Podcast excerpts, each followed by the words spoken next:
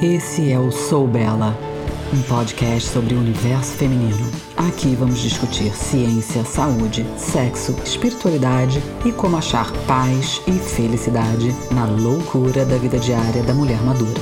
Tudo de forma prática e objetiva, baseada nas novidades científicas e anos de experiência trabalhando com e sendo mulher.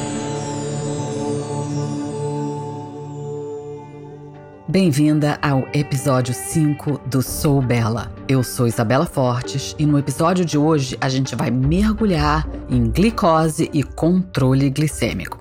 A menos que você já tenha diabetes, é bem provável que nunca tenha parado para pensar em glicose, do impacto que ela tem no nosso dia a dia.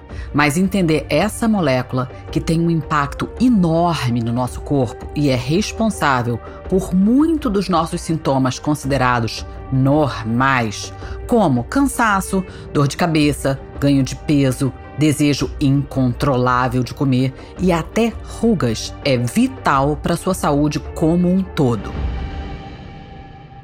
Hoje eu vou te explicar o que é glicose, o que que ela faz no nosso corpo e por que que afeta tanto a nossa vida e o nosso bem-estar. Eu vou te ajudar a identificar quais são os sintomas de pico de glicose e por que controle glicêmico é de vital importância para todas as pessoas. Vou te explicar também o que, que acontece depois dos 40 que faz ainda mais importante você prestar atenção no açúcar do sangue. Eu vou te ensinar quais são as mudanças de estilo de vida que trarão uma guinada na sua saúde e como o seu café da manhã pode mudar o seu nível de energia e eliminar os seus desejos por doce durante o dia todo. Eu vou te dar dicas práticas do que fazer, do que comer como comer, quando comer e em que ordem comer para obter controle glicêmico. Não se preocupe, eu vou te dizer o que fazer também para que você ainda possa comer o seu docinho ou o seu pãozinho sem causar muito dano. Eu sou uma ex-viciada em açúcar que passou a adolescência à base de batata frita e cookies e mal sabia o que eu estava fazendo, seguida por uma grande busca e muitas cabeçadas, passando por veganismo, crudismo e vários outros extremismos na busca da dieta perfeita. Mas quando eu entendi que descontrole de açúcar no sangue estava por trás de muitas das minhas queixas, eu deixei de ser garota enxaqueca e de ser controlada por desejos, e hoje eu vou te contar como. Tudo que eu vou dividir com você hoje tem base em pesquisas científicas, em experiência pessoal e clínica. E te digo que não só é possível aprender a regular seus desejos por carboidratos e como que ao fazer isso você pode mudar completamente a maneira como você vive a vida. Meu objetivo é que você saia desse episódio com as ferramentas necessárias para aplicar isso hoje na sua vida de forma prática e objetiva e já começo a dizer que não é tão difícil assim. Hoje você vai aprender a reconhecer os sinais que possa estar lidando com desequilíbrio de glicose e o que fazer para evitar. Eu enxergo equilibrar o açúcar do sangue ou obter controle glicêmico uma das coisas mais importantes que você pode fazer para sua saúde física e mental e também para sua longevidade. Ter picos de glicose não é somente uma inconveniência com efeitos imediatos, mas também um determinante de como você vai envelhecer. Andar por aí com glicose desregulada pode levar à resistência à insulina, que leva à síndrome metabólica, que leva à diabetes. E não é só isso. A resistência à insulina piora todas e qualquer outra comorbidade. Sim, ela vai fazer a sua menopausa pior, piorar qualquer problema cardiovascular, mental, alô Alzheimer, considerado diabetes tipo 3, agrava a saúde do seu fígado, pode gerar esteatose hepática ou fígado gorduroso e afeta até a saúde muscular. Resumindo, não dá para empurrar para baixo do tapete, não. E pesquisas mostram que 50% das pessoas nos Estados Unidos têm resistência à insulina, mesmo sem ter ainda nenhum sintoma. Eu sou da teoria que antes de medicar ou suplementar, devemos aprender a nos comportar de forma que possamos manter e sustentar saúde. Então vamos lá. Até rimou. Eu juro que eu não combinei isso. Antes que você pergunte se controle glicêmico emagrece, eu sei, todas queremos ser magras e muitas preferem ser magras a serem saudáveis. Bom, nenhum julgamento aqui. Mas a resposta é: diretamente não, mas indiretamente sim. Controlar a curva glicêmica pode ajudar a emagrecer. Como? No final eu te conto, porque eu preciso que você entenda algumas coisas antes. Algumas definições para que você possa entender tudo que eu estou falando hoje. Eu vou usar as palavras açúcar e glicose como sinônimos. E glicemia é o termo que se refere à quantidade de glicose ou açúcar no sangue. Curva glicêmica se refere à subida e descida dos níveis de açúcar no sangue em resposta ao que você comeu. E esse é o foco do podcast de hoje. Nosso cérebro e nossas células gostam de estabilidade. Então, manter a curva sem muitos altos e baixos é o ideal. Quando o açúcar do sangue sobe acima de um certo nível, chamamos de pico glicêmico. E tudo que sobe, desce. Então, quanto maior o pico, maior a queda. Pior você se sente e maior o impacto na sua saúde.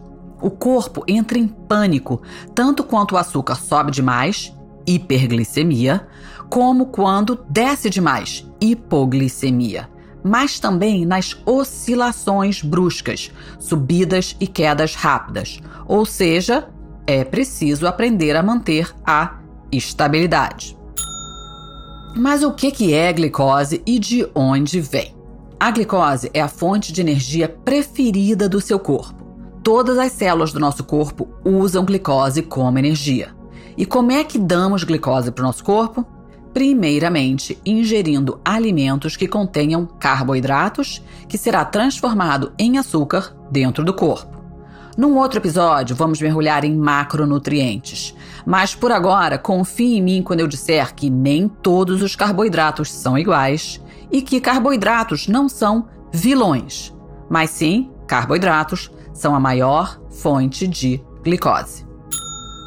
Quais são os alimentos que mais contêm glicose? De modo geral, são os alimentos ricos em amido, tipo pão, macarrão, aveia, tubérculos, batatas e alimentos doces, sobremesa, tudo que tem açúcar dentro e também frutas e sucos. Portanto, amidos e açúcares são as principais fontes de glicose para o corpo. Aí você pergunta, Isabela, então a gente tem que comer mais amido e açúcar para ter mais energia? Não. Mesmo que o corpo goste de glicose, muito de uma coisa boa não é necessariamente melhor. E no caso do açúcar, pelo contrário. Vamos comparar nossos corpos a uma planta. Você acabou de colocar essa linda planta em um vaso e sabe que precisa dar um pouquinho de água para ela. Mas se você der muita água, ela vai se afogar e vai morrer. A planta precisa de um pouco de água, mas não de água demais. O mesmo com os nossos corpos. O corpo precisa de glicose, mas em excesso vai causar problemas. A mesma coisa com a velocidade ou a dose da ingestão. Voltando ao exemplo da planta. Se você rega ela aos pouquinhos, ela vai absorvendo essa água devagar e vai ficar feliz. Mas se você pegar a mesma quantidade que você regaria em uma semana e jogar tudo de uma baldada só, ela não vai ficar assim tão feliz. A glicose faz o mesmo no nosso corpo. 90% das pessoas estão andando por aí com picos de glicose sem saber, mas elas sabem do cansaço, dos desejos de comer, do ganho de peso, das oscilações de humor, mas elas não associam esse sintoma aos picos e quedas de glicose que podem estar acontecendo. Então, agora está na hora de ligar o Lé com Tré. Quais são os sinais de disglicemia ou de falta de controle de açúcar no sangue? Lembra? Corpo não gosta nem de açúcar muito alto, nem de muito baixo, nem de oscilação brusca. Então você está aí, vivendo a sua vida sem muita ideia do que está acontecendo com o açúcar no seu sangue. O que, que é que talvez você sinta? Que você está sempre com fome, mesmo pouco depois de ter comido. Ou lá pelo final da tarde você passa em frente à padaria e você precisa comer aquele pãozinho. Sabe aquele, você olha aquele biscoitinho e tem que ser agora. Seu corpo decide antes mesmo de você pensar. Aí você acha que não tem força de vontade porque você teve que comer três cookies, ou um joelho, ou 26 pães de queijo imediatamente, tipo, tinha que ser agora. Ou às 11 da manhã você está exausta e precisa de um cafezinho, ou de uma Coca Diet, ou de um lanchinho, mesmo tendo tomado café da manhã há não muito tempo atrás. Um sintoma comum é acordar no meio da noite com o coração acelerado normalmente consequência de queda de açúcar, que é o resultado de ter ido dormir com açúcar alto demais. Falaremos sobre isso em outro episódio, mas se você está prestando atenção que acorda com o coração meio desequilibrado, controle glicêmico pode estar tá por trás disso. Outro sintoma é baixa resposta imunológica, tipo pegando todos os resfriados, coronas e outras coisitas mais ou aquela necessidade de comer a cada três horas, ou fica de mau humor, ou tonta, ou meio tremendo. E sentir essa atração irresistível e incontrolável a pães ou doces. A princípio, a gente pensa que é simplesmente falta de força de vontade. Aí nos culpamos sem entender que talvez exista um motivo maior por trás de uma aparente falta de força de vontade chamada disglicemia. Esses são os sintomas imediatos e de curto prazo do descontrole da curva glicêmica. E temos outros sintomas que começam a acumular quando passamos muito tempo com essas flutuações. E quais são eles? Instabilidade de energia, cansaço depois de comer, desejando uma soneca depois do almoço ou você é totalmente dependente de cafeína ou energéticos para conseguir se manter alerta à tarde. Acne, rugas e envelhecimento acelerado são um sinal de descontrole glicêmico a longo prazo. Desequilíbrios hormonais que pode levar à síndrome do ovário policístico, à infertilidade Disglicemia agrava os sintomas da menopausa e a baixa dos hormônios que começam na perimenopausa aumentam a resistência à insulina, o que piora o ciclo e faz controle glicêmico uma das coisas mais importantes para todas as mulheres depois dos 40. Sim, piora ou causa fogachos, e quando você vir homens tendo calor noturno, pode apostar que ele está com açúcar desregulado. Enxaqueca, cansaço mesmo tendo dormido bem, disglicemia e em longo prazo gera síndrome metabólica que pode gerar diabetes. E se você já tem diabetes e observa que está difícil de controlar, mesmo medicada, e eu vejo isso o tempo todo, a pessoa tem diabetes, toma remédio, mas ainda assim continua tendo muita subida e descida na glicose, é porque ela ainda não aprendeu a controlar na sua vida diária as subidas e as descidas do açúcar. Se você observa ganho de peso e perda de massa muscular, aumento de inflamação, artrite, foi observado que ao estabilizar a curva glicêmica, até azia e refluxo melhoram quase que imediatamente. Catarata. Eu vou falar mais na frente sobre glicação, um processo que acontece quando temos pico de açúcar e que praticamente acelera todos os processos de envelhecimento. Disglicemia aumenta as chances de doenças cognitivas como depressão, ansiedade e déficit de atenção e até mesmo influencia em coisas bem mais sérias como Alzheimer. O descontrole glicêmico afeta muito a nossa saúde mental. Eu tinha uma cliente que veio para mim porque estava sempre com síndrome de pânico e ela já estava medicada. E aí a gente começou a investigar. Ela tinha aquela boia na cintura, claramente com resistência à insulina. Eu pedi então para ela me descrever o que estava acontecendo quando o pânico começava a se instalar. Ela me contou que ela tinha um café da manhã tipicamente americano, cheio de açúcar, panqueca, waffle, donut, ou seja, era sobremesa disfarçada de café da manhã. Ela dizia que os pânicos vinham lá pelas três da tarde, e aí que ela começava a suar e sentia que estava tendo um ataque do coração. Aí eu perguntei, e aí, o que, que você faz nessa hora? Ela disse que a única coisa que resolvia era tomar uma lata de Coca-Cola. Ou seja, mesmo tomando remédio para depressão e para pânico, na realidade, o pânico era gerado por uma mega hipoglicemia ou queda no açúcar do sangue, porque ela estava com a glicemia completamente desregulada.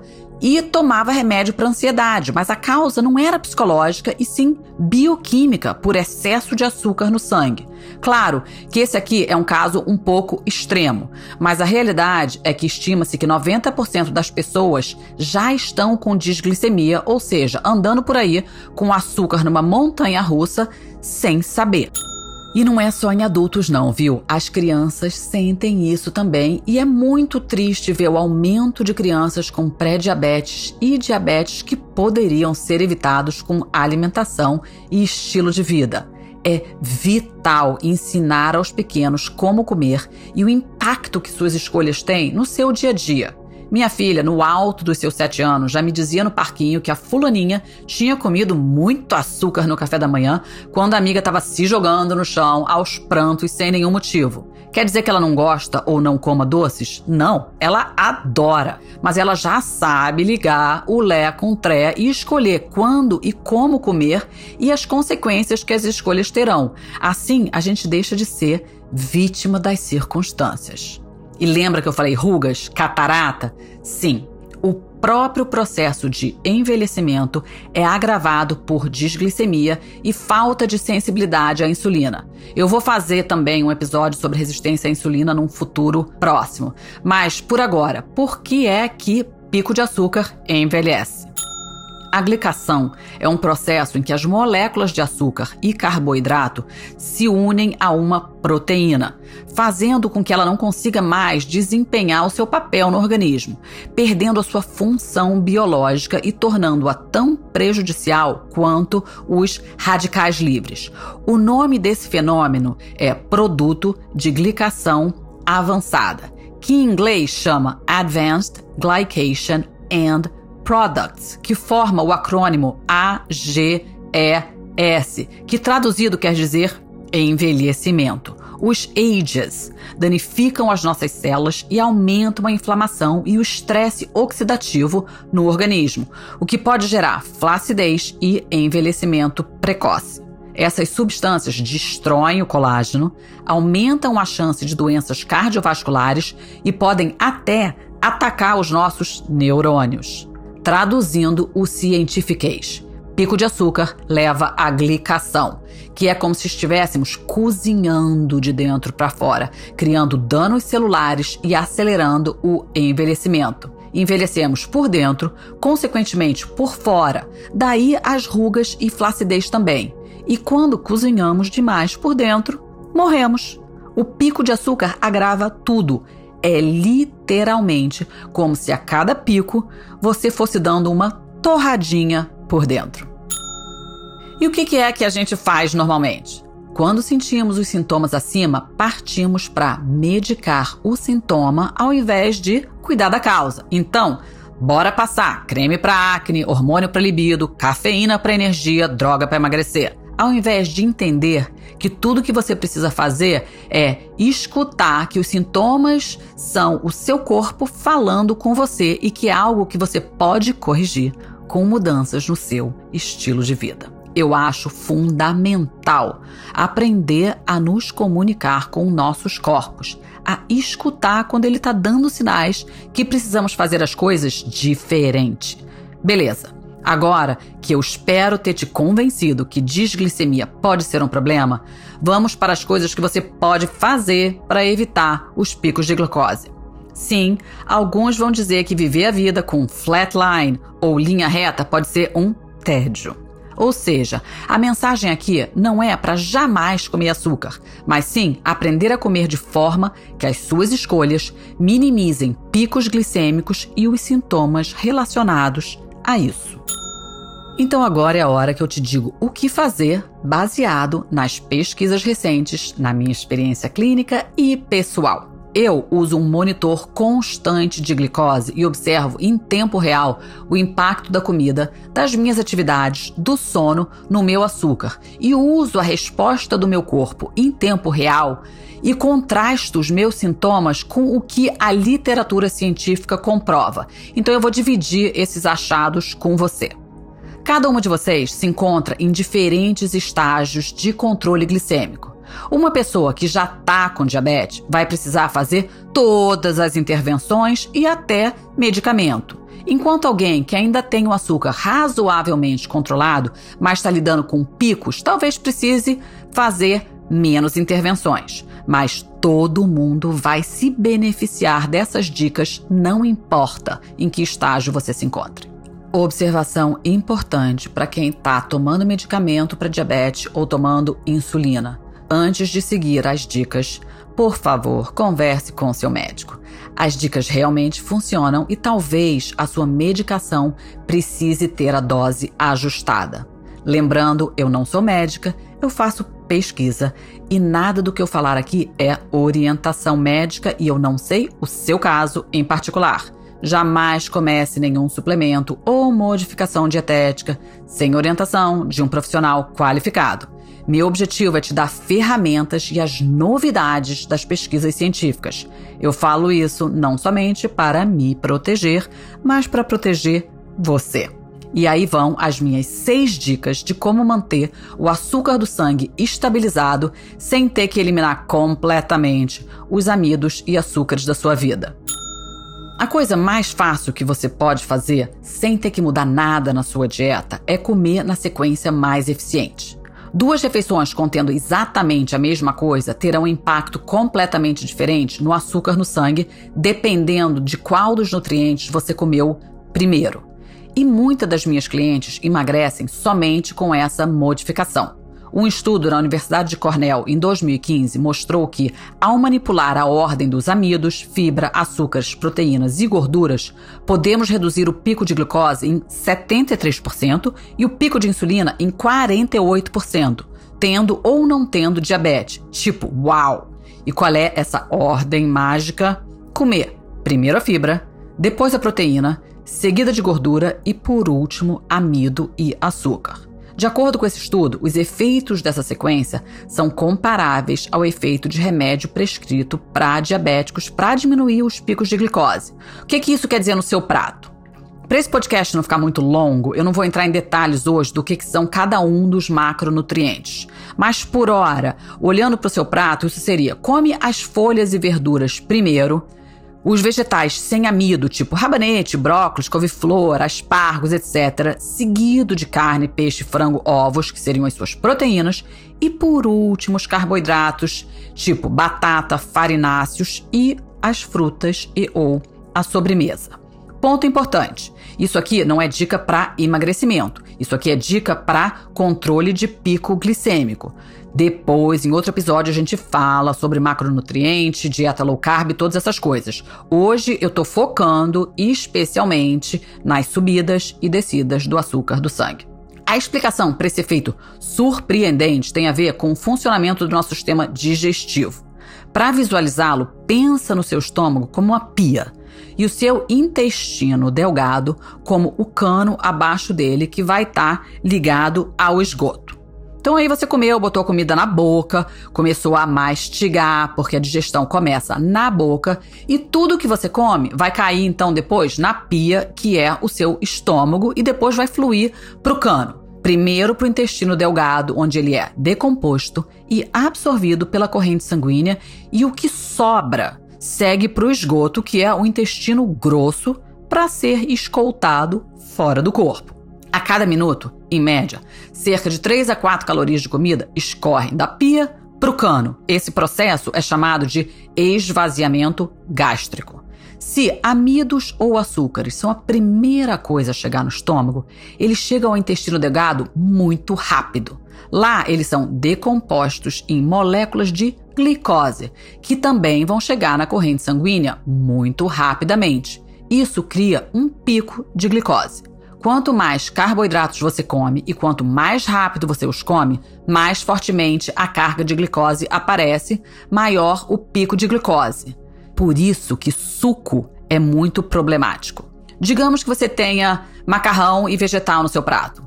Vamos de, sei lá, brócolis e couve-flor. Imagina que você comeu primeiro o macarrão, depois o brócolis. A massa, que é um amido, se transforma em glicose ao ser rapidamente digerida. O brócolis, então, senta em cima da massa e espera a sua vez de passar no cano. Por outro lado, consumir primeiro os vegetais e depois os carboidratos muda significativamente o que acontece.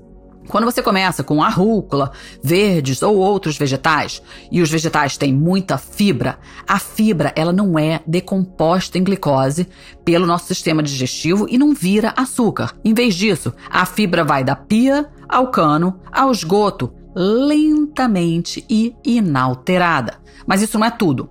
A fibra tem três superpoderes. Primeiro, ela reduz a ação de alfa-amilase, que é a enzima que quebra o amido em moléculas de glicose. Em segundo lugar, ela retarda o esvaziamento gástrico. Quando a fibra está presente, a comida escorre da pia para o cano mais lentamente. E, finalmente, a fibra cria como se fosse uma malha viscosa no intestino delgado, e essa malha dificulta a passagem da glicose para a corrente sanguínea. Por meio desses três mecanismos, a fibra retarda a quebra e a absorção de qualquer glicose que caia na pia depois dela, consequentemente, atenuando a curva de glicose. E aí, qualquer amido ou açúcar que comemos depois da fibra terá um impacto reduzido no nosso corpo. Ou seja, ao comer o açúcar e amidos por último, a gente continua a ter o prazer de comê-los, mas com bem menos consequências. Resumo até agora. Comer vegetais primeiro, depois carboidratos diminui muito a velocidade com que a glicose chega à corrente sanguínea, diminuindo assim o pico de glicose associado a essa refeição. E o que, que isso significa para você? Mais estabilidade de energia, mais sensação de saciedade por mais tempo e menor desejo ao longo do dia. E onde é que entra proteína e gordura? A proteína encontrada na carne, peixe, ovos, laticínios, nozes, feijões e leguminosas. Mas bom saber que esses últimos, feijão, lentilha e leguminosa, em geral, têm muito carboidrato junto com a proteína e pode agravar a carga glicêmica, porque apesar de conterem proteína, elas têm um percentual muito grande de carboidrato também. Alimentos que contêm proteína geralmente contêm gordura também. E a gordura também é encontrada sozinha em alimentos como manteiga, óleo, abacate. Sim, existem gorduras boas e gorduras ruins, e a gordura ruim sim devemos evitar, mas isso é tópico para outro podcast. Os alimentos que contêm gordura também retardam o esvaziamento gástrico. Portanto, comer gordura antes dos açúcares também ajuda a nivelar ou evitar grandes subidas de glicose. Moral da história: comer sempre os amidos e açúcares por último. Então reserve o doce e as frutas para a sobremesa.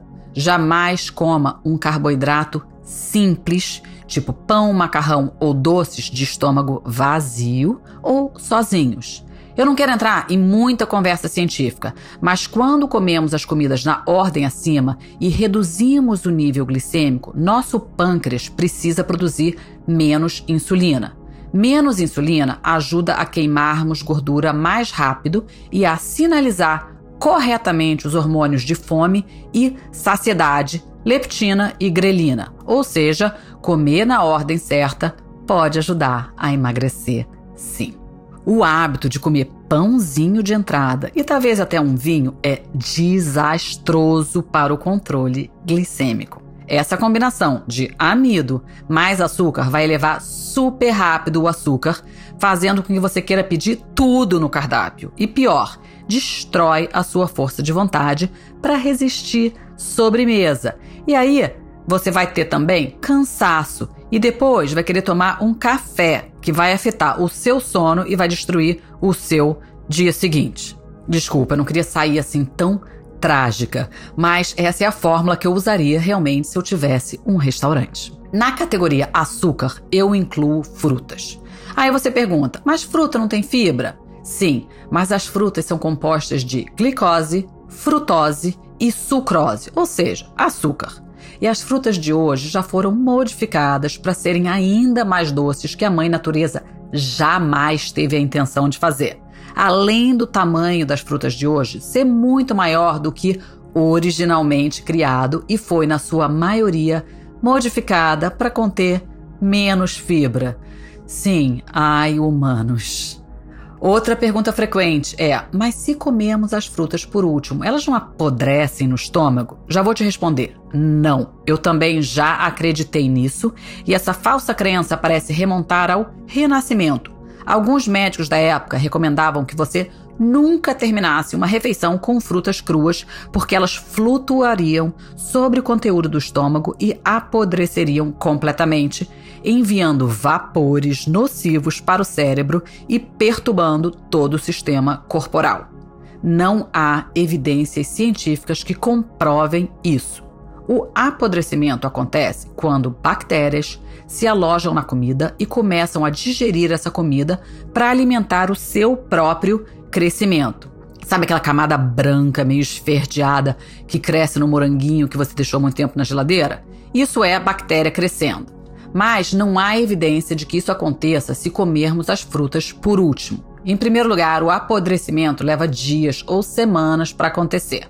Não acontece em algumas horas, que é o tempo que leva para a fruta ser digerida. E, em segundo lugar, o nosso estômago é um ambiente ácido mais ou menos com pH de 1 e 2. E qualquer ambiente com pH abaixo de 4 evitaria o supercrescimento bacteriano e, portanto, o apodrecimento. Nada deveria apodrecer no estômago e, de fato, o estômago, junto com o esôfago, é o local onde há menos bactéria em todo o nosso trato digestivo. Sim, a H. pylori cresce aqui e a gente vai falar isso num episódio de supercrescimento bacteriano no futuro.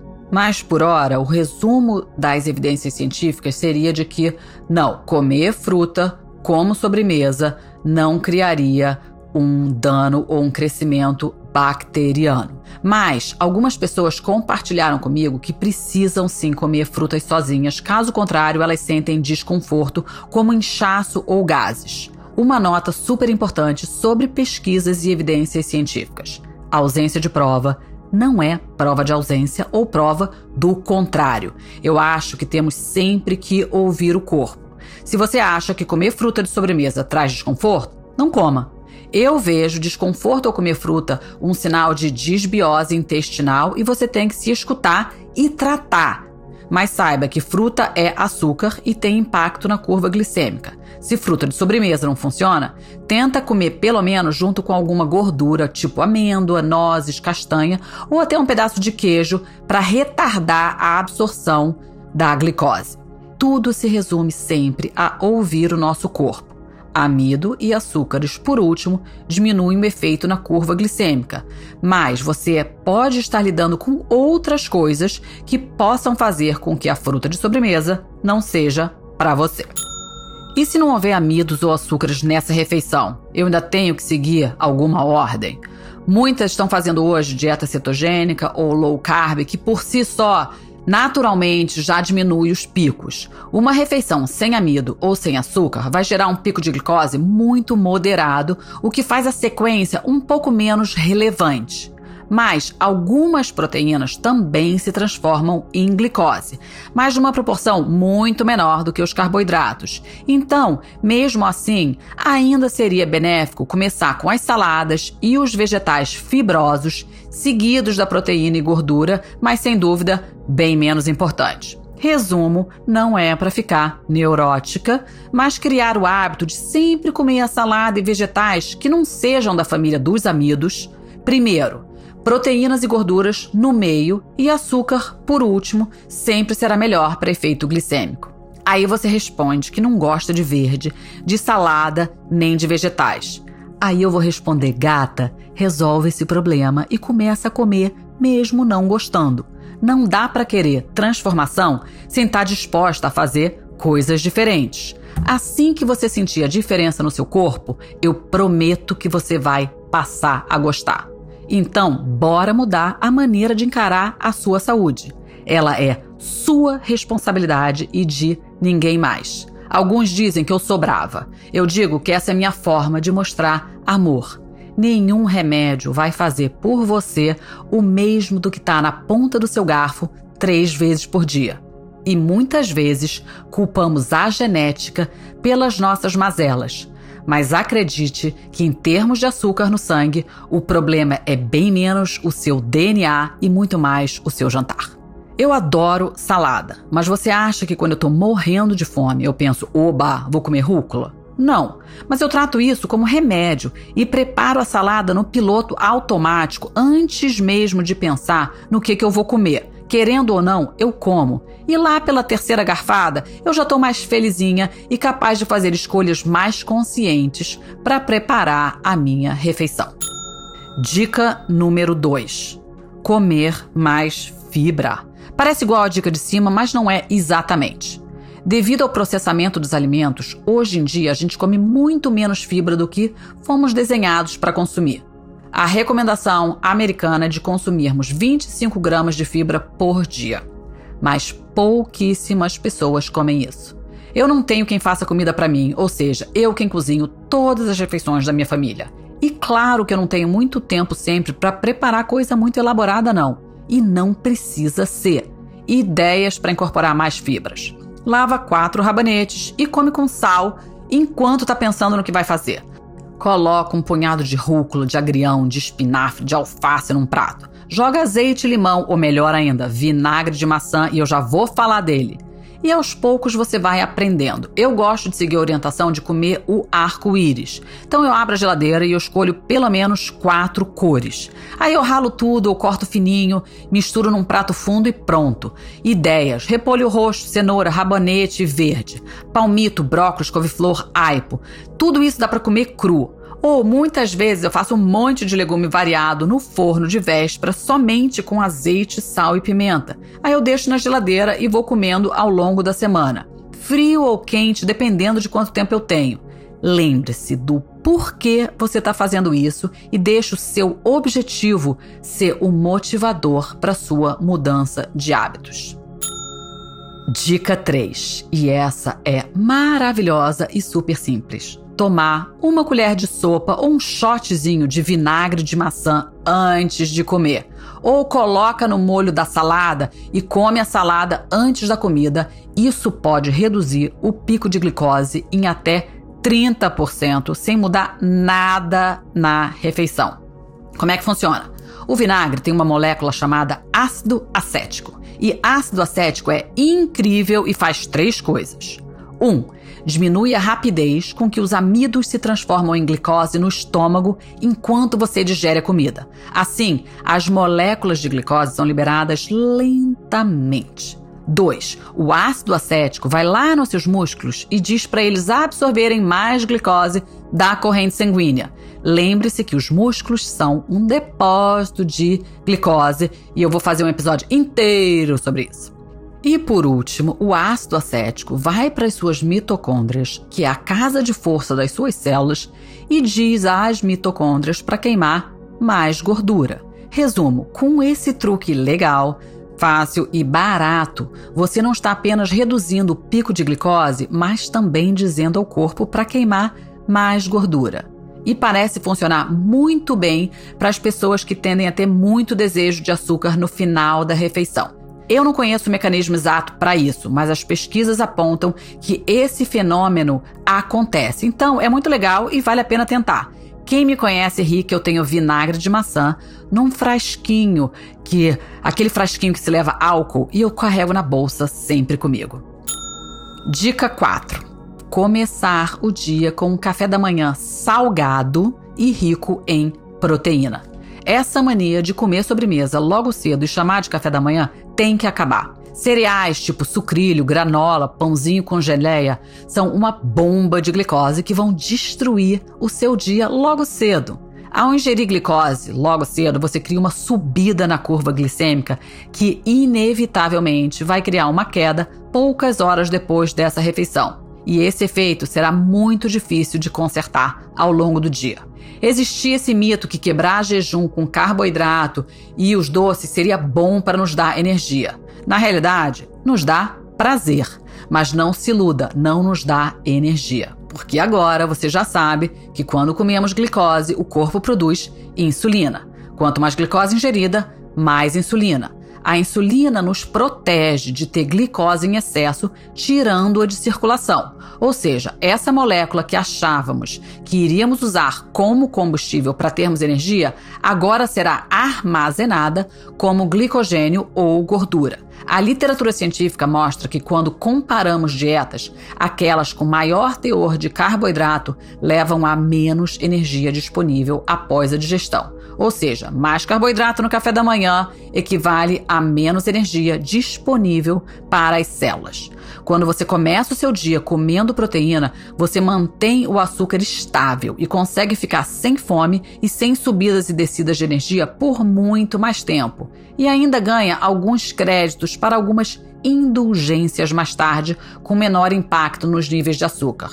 Como tudo na vida, é uma questão de hábito. Quem foi que disse que não podemos comer almoço para quebrar o jejum da noite? Muitas culturas têm esse hábito. Escoceses comem salmão defumado, japoneses caldos de peixe ou sopa de miso e até salado. Na Turquia, como ver é, corte de carne, presuntos, peito de peru e queijo. E muitos de nós curtem um bom omelete por motivos que eu vou elaborar melhor em futuros podcasts, antecipar um percentual maior de proteína na primeira refeição do dia é a melhor opção não somente para controle glicêmico, como para criar massa muscular. Assim sendo, eu sugiro como meta comer pelo menos 30% do total de proteínas do dia no seu café da manhã. E essa pode ser a melhor intervenção para quem está lidando com disglicemia e também para sua cognição. Cientistas vêm tentando medir o impacto de diferentes cafés da manhã na performance de testes cognitivos. E a resposta para a pergunta se açúcar faz seu cérebro funcionar melhor é não. Chegaram à conclusão que a curva criada após o seu café da manhã terá maior influência na curva glicêmica do resto do dia. A ausência de pico após o café da manhã aumenta a probabilidade de você estar saciada e com energia estável na parte da tarde. E, o contrário, com um pico alto após a primeira refeição, você desencadeia uma cascata de reações indesejáveis, como desejos incontroláveis, fome e cansaço durante o resto do seu dia. E essa cascata se acumula dia após dia. Ou seja, Foco máximo na primeira refeição do dia garante menos esforço para se manter fiel aos seus objetivos no resto do dia. E temos a tendência a ter mais força de vontade logo cedo. Então, planeje com antecedência o que, que você vai comer no café da manhã do dia seguinte e veja os resultados. Eles são bem rápidos. Algumas opções de café da manhã seriam ovos e omeletes, iogurte sem açúcar. Eu gosto de adicionar ao iogurte um pouco de proteína em pó extra, que pode ser whey ou outras formas de proteína, shakes de proteína, cortes de carne com queijo, tofu, pasta de nozes em geral e queijo cottage. Se você não vive sem o seu pãozinho, hoje em dia já está fácil de encontrar alguns pães low carb e eu posso até te dar umas receitas de como fazê-los. Ponto extra se você conseguir colocar a fibra no café da manhã. Eu sei que essa é bem difícil, mas a gente também pode tomar fibra em pó, tipo psyllium. Eu gosto muito de goma guar hidrolisada e também de semente de linhaça. Nota importante: suco de fruta é péssimo, especialmente nesse horário. O suco tira a fibra da fruta e concentra todo o açúcar, e por ser líquido, é absorvido super rápido. Falaremos sobre isso numa outra oportunidade quando formos falar de álcool também. Mas somente para você entender, um copo de suco de laranja de 240 ml feito com 3 laranjas contém 24 gramas de açúcar e 0 gramas de fibra. A mesma quantidade de Coca-Cola tem 25 gramas de açúcar. Claro que a gente não pode comparar o valor nutricional dos dois, mas o impacto na glicose é praticamente igual. Eu não estou dizendo que Coca é melhor, mas tentando explicar que suco é uma bomba glicêmica. Um copo de suco de laranja é o equivalente ao açúcar recomendado para um dia inteiro, de acordo com a Associação Americana do Coração. Quando você acorda depois de ter passado a noite em jejum, o seu corpo está super sensibilizado para a glicose. Lembra do exemplo da pia? Pois é, a pia, que é o nosso estômago, está vazia. Logo, a primeira coisa que cair ali será digerida rapidamente. Por isso, começar o dia com açúcares normalmente gera o maior pico do dia. Consequentemente, terá uma queda equivalente, difícil de estabilizar.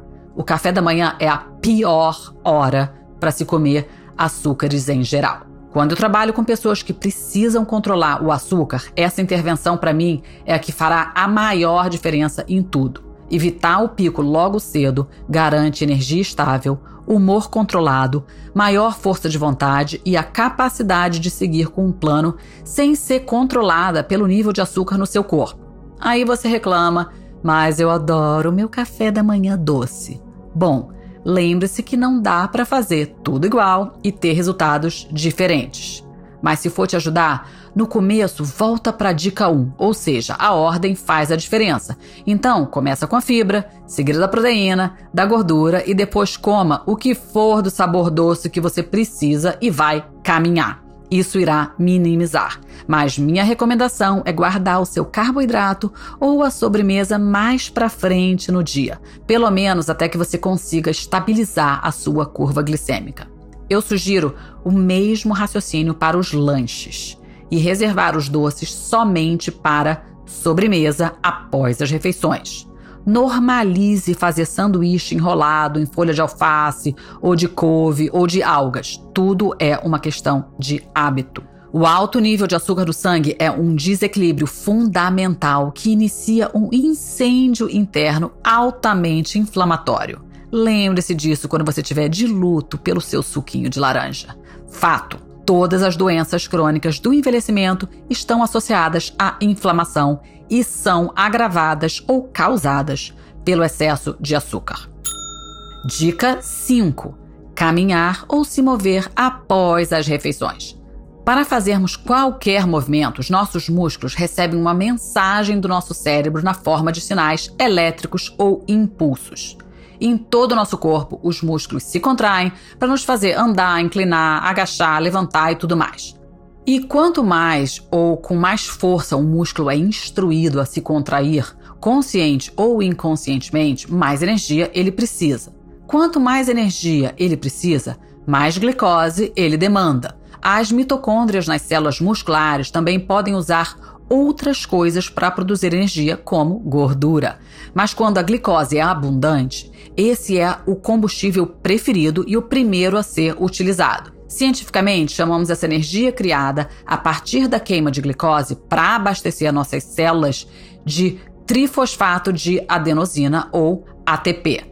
A taxa de queima de glicose varia dependendo de quão intensamente estamos trabalhando. Ou seja, quanto maior a intensidade, mais ATP será demandada pelos nossos músculos. E essa demanda pode aumentar mil vezes de quando estamos em repouso, tipo sentada no sofá, assistindo televisão, para quando nos exercitamos intensamente, correndo, andando com o cachorro, subindo a escada. A cada nova contração muscular, as moléculas de glicose são queimadas e podemos usar isso a nosso favor para atenuar a curva de glicose. Então, por que caminhar após a refeição funciona? Assim que o influxo de glicose, tipo uma tigela de arroz, por exemplo, atinge nosso corpo, duas coisas podem acontecer. Se a gente fica sedentário, quando a curva atinge seu pico, a glicose inunda nossas células e sobrecarrega as nossas mitocôndrias. Os radicais livres são produzidos, a inflamação aumenta e o excesso de glicose é armazenado no fígado, músculo e gordura. Mas se, por outro lado, contraímos nossos músculos à medida que a glicose transita do intestino para a corrente sanguínea, nossas mitocôndrias têm maior capacidade de queima. Elas não ficam sobrecarregadas tão rapidamente. Elas ficam entusiasmadas em usar a glicose extra para produzir ATP para abastecer os músculos que estão trabalhando. Quando analisamos os gráficos de monitor contínuo de glicose, a diferença é gritante. Aqui está outra maneira de pensar sobre isso. Quando nos exercitamos, boa notícia, apenas 10, 15, 20 minutos de caminhada já são úteis, ok? A nossa fogueira de energia queima glicose numa velocidade bem maior. Então, em vez de acumular, a glicose extra é consumida. Assim, podemos comer exatamente a mesma coisa e, se depois usamos nossos músculos, vamos atenuar a curva de glicose gerada por esse alimento. E muita gente pergunta quando que tem que fazer essa caminhada. Imediatamente seria ótimo e não precisa ser por muito tempo, tá? Eu uso como base uns 20 minutos. Se você quiser ir para academia, por exemplo, você não vai querer fazer isso logo depois de comer. A boa notícia é que o efeito funciona mesmo que você comece a se exercitar em até 70 minutos após o final da refeição para conter o pico. 70 minutos é normalmente o momento em que a glicose atinge o seu pico. Portanto, usar os músculos antes disso seria ideal. Foi demonstrado que exercício de resistência, tipo levantar peso, diminui o pico de glicose em até 30% e o tamanho de picos adicionais nas 24 horas seguintes em 35%. É raro que você seja capaz de conter todos os picos de glicose, mas você pode fazer uma diferença considerável no seu dia a dia. Quando a gente se move depois de comer, atenuamos a nossa curva de glicose sem aumentar o nosso nível de insulina, assim como aconteceu com o vinagre. Embora geralmente os nossos músculos precisem de insulina para armazenar a glicose, se os nossos músculos estiverem se contraindo, eles absorvem a glicose sem precisar pedir ao pâncreas que gere mais insulina. Eu não vou ser muito técnica aqui para não perder vocês, mas os curiosos podem fazer uma pesquisa online e coloca como funciona o transportador GLUT4. Por hora, quanto mais nossos músculos se contraírem e absorverem glicose sem precisar de insulina, menor será o pico de glicose dessa refeição, portanto, menos insulina será despachada pelo pâncreas para lidar com a glicose restante.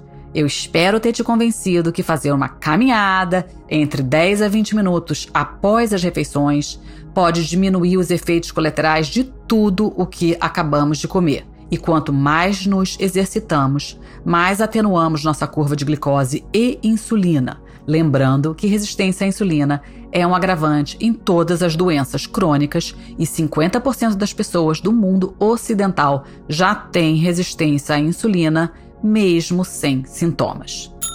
Vamos recapitular. Se for comer algo doce ou cheio de amido, use os músculos depois. Seus músculos absorverão o excesso de glicose assim que chegar ao sangue e você diminuirá o pico de glicose, reduzirá a probabilidade de ganho de peso e evitará uma queda de energia.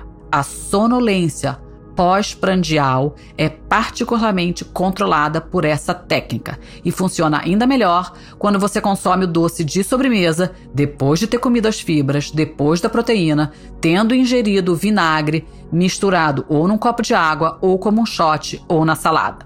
Agora você conhece a combinação incrível para comer algo doce sem incorrer em um grande pico de glicose em seu corpo. Vinagre antes, ordem correta, macronutrientes e exercício depois. E a última dica, porque esse episódio já está super longo, é jamais comer carboidratos sozinhos. Eu não quero que você saia daqui demonizando carboidrato. Eu sou uma ex-viciada em açúcar que passei a adolescência, como já falei, à base de batata frita, famosa por fazer uma empadinha de doce de leite.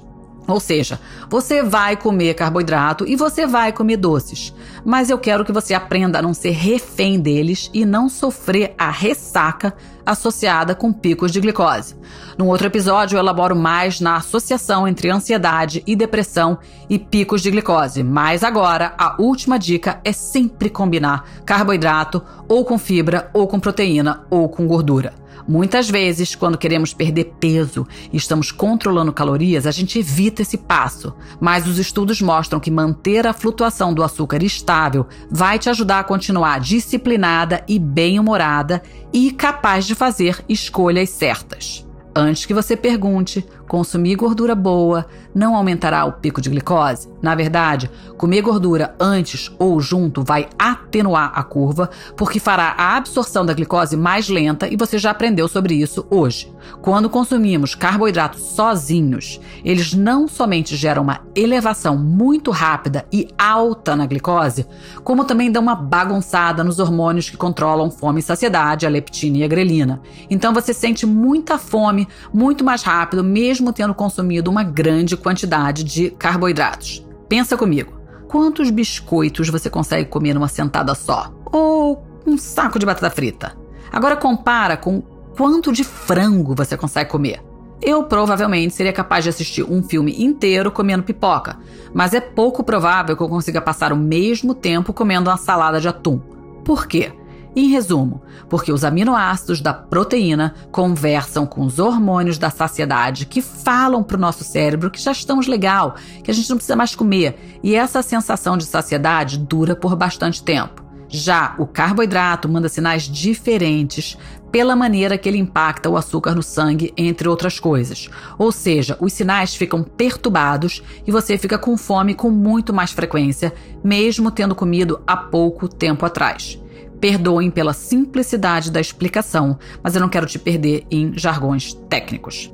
Como esse episódio já ficou super longo, eu vou parar por aqui e eu vou fazer um Glicose Parte 2, onde eu vou elaborar muito mais nas proteínas, nas gorduras e no que você fazer. Mas por hora, segue as seis dicas e você vai ver uma grande diferença na sua saúde, no seu humor e na sua capacidade de aumentar a sua força de vontade. Namastê!